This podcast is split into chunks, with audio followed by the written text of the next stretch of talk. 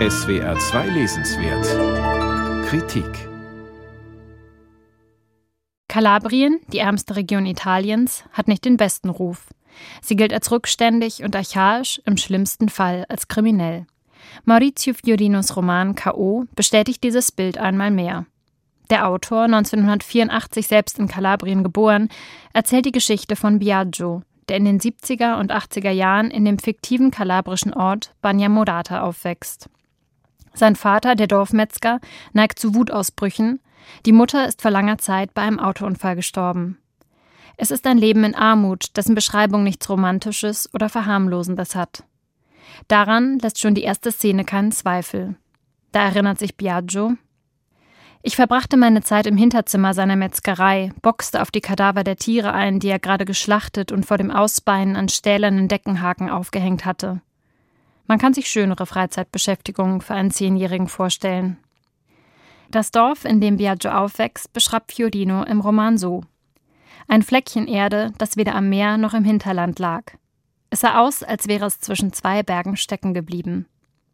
Ein im wahrsten Sinne des Wortes abgehängter Ort also, wie man ihn in der Literatur über den italienischen Süden häufig findet.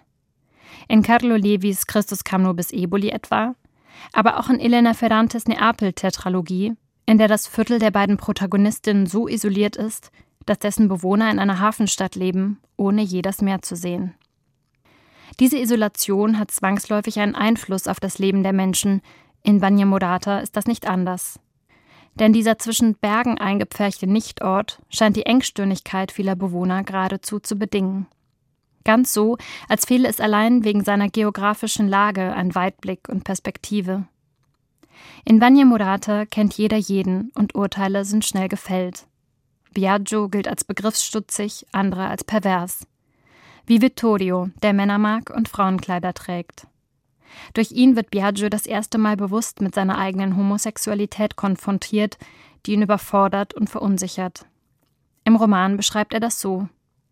Mir fehlten die Worte für dieses Leben, in dem ich da gefangen war.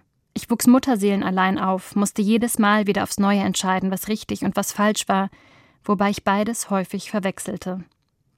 Vorzugehen ist für viele die einzige Möglichkeit der finanziellen Misere, aber auch der dörflichen Enge zu entkommen. Einige Figuren des Romans ergreifen sie, andere bleiben. Für Biagio sind die einzige Hoffnung einige wenige andere Menschen.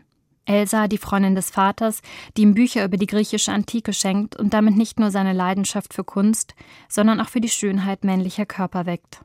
Vittorio, der sich vom Urteil der anderen nicht einschüchtern lässt, und Alceo, in den Biagio sich zum ersten Mal verliebt und mit dem er seine vielleicht einzigen wirklich glücklichen Momente erlebt. Zum Zeitpunkt der Erzählung ist Biagio kein Kind mehr, sondern blickt Jahrzehnte später auf seine Jugend zurück. Für die Geschichte ist das ein Vorteil, kann doch der inzwischen erwachsene Erzähler die Erlebnisse anders deuten als der Junge von einst, der gerade unter ihnen leidet. Das lässt Raum für Ambivalenz. Zwar verhält sich Biagios Vater ihm gegenüber oft grausam, doch ahnt man schon recht früh, dass er seinen Sohn trotzdem liebt und eine sensible Seite hat, die er nicht zeigt. Wie so oft gibt es Gründe, aus denen er zu dem geworden ist, der er ist. Gründe, die der Roman jedoch erst ganz am Schluss enthüllt.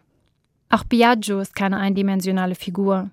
In seiner Ehe mit Zara verhält er sich so kalt, als hätte er nicht selbst sein ganzes Leben unter einem Mangel an Liebe gelitten. Realistisch ist Fiorinos Roman, wohl auch wegen seiner Beobachtung, dass Menschen durch schlechte Erfahrungen nicht zwangsläufig milder oder empathischer werden, sondern nachahmen, was sie kennen. K.O. ist nicht der erste Roman, der die düstere Seite des italienischen Südens, seine Armut und Härte zeigt.